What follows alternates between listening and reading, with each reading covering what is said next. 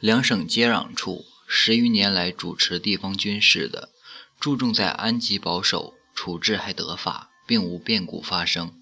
水陆商务既不至于受战争停顿，也不至于为土匪影响，一切莫莫不极为有秩序，人们也莫不安分乐生。这些人除了家中死了牛、翻了船，或者发生别的死亡大变，为一种不幸所绊倒，觉得十分伤心外，中国其他地方正在如何不幸挣扎中的情形，似乎就永远不会为这边城人民所感到。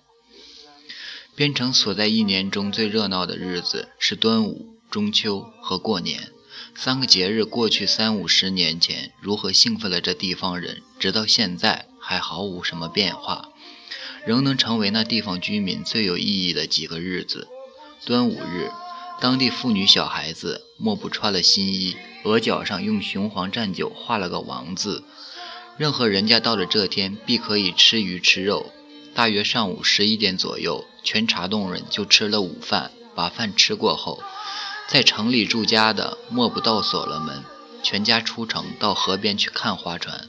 河街有熟人的，可以到河街吊脚楼门口边看；不然就站在税关门口与各个码头上看。河中龙船以长滩某处做起点，税关前做终点，做比赛竞争。因为这一天，军官、税官以及当地有身份的人，莫不在税前、税关前看热闹。划划船的事，个人在数天前就早已有了准备，分组分帮，各自选出了若干身体结实、手脚伶俐的小伙子，在潭中练习进退。船只的形式与平船与平常木船大不相同，形体一律又长又狭，两头高高翘起，船身绘着朱红颜色长线。平常时节多搁在河边干燥干燥洞穴里，要用它时拖下水去。每只船可坐十二个到十八个桨手，一个带头的，一个鼓手，一个锣手。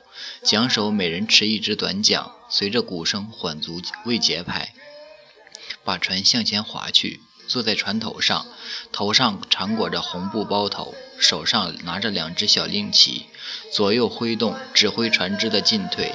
擂鼓打锣的多坐在船只的中部，船一滑动，便即刻砰砰汤汤把锣鼓很单纯的敲打起来，为划船桨手调理下调理下桨节拍。一船快慢既不得声，既不得不靠鼓声，故当每船每两船竞赛到剧烈时，鼓声如雷鸣，加上两岸人呐喊助威，便使人想起梁红玉老灌河时水战擂鼓。牛皋水禽羊腰时，也是水鼓战擂，水战擂鼓。凡把船划到前面一点的，必可在税关前领赏一匹红，一块小银牌。布局缠挂到船上某一个人头上去，皆显出这一船合作的光荣。好事的军人，且当每次某一只船胜利时，必在水边放些表示胜利庆祝的五百响鞭炮。赛船过后，城中的戍军长官为了与民同乐，增加这折这节日的愉快起见，便把三十只绿头长颈大雄鸭，颈脖上附上了红布条子，放入河中。尽善于求水的居民人等下水追赶鸭子，不拘谁把鸭子捉到，就成为这鸭子的主人。于是长潭换了新的花样，水面各处是鸭子，各处有追赶鸭子的人，船与船的竞赛。人与鸭子的竞赛，直到天晚方能完事。掌水码头的龙头大哥顺顺，年轻时节便是一个求水的高手，入水中去追逐鸭子，在任何情形下总不落空。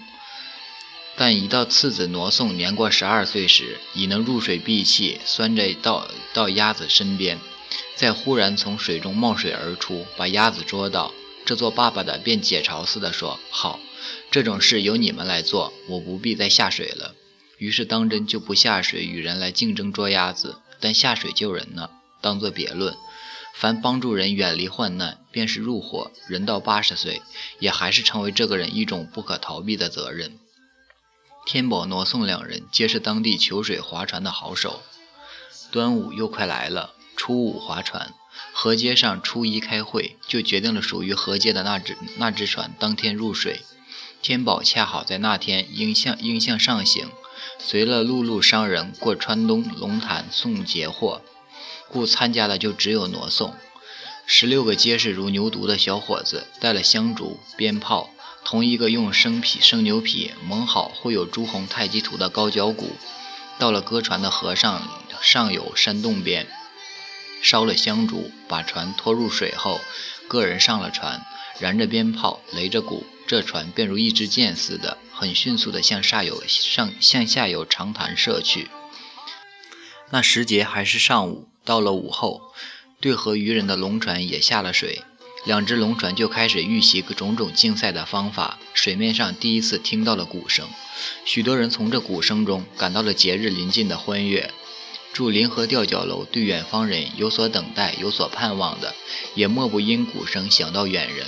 在这个节日里，必然有许多船只可以赶回，也有许多船只只合在半路过节。这之间便有一些眼目所难见的人事哀乐，在这小山城河街间，让一些人稀释，也让一些人皱眉。蓬蓬鼓声掠水越山。到了渡船头那里时，最先注意到的是那只黄狗。那黄狗汪汪地吠着，受了惊似的绕屋乱走。有人过渡时，便随渡船过河东岸去，且跑到那小山头，向城里一方面全大吠。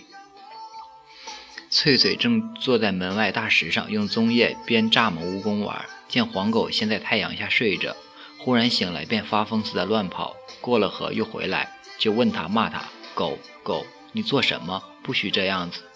可是，一会儿那声音被他发现了，他于是也绕屋跑着，且同黄狗一块渡过了小溪，站在小山头听了许久，让那迷让那点迷人的鼓声把自己带到一个过去的节日里去。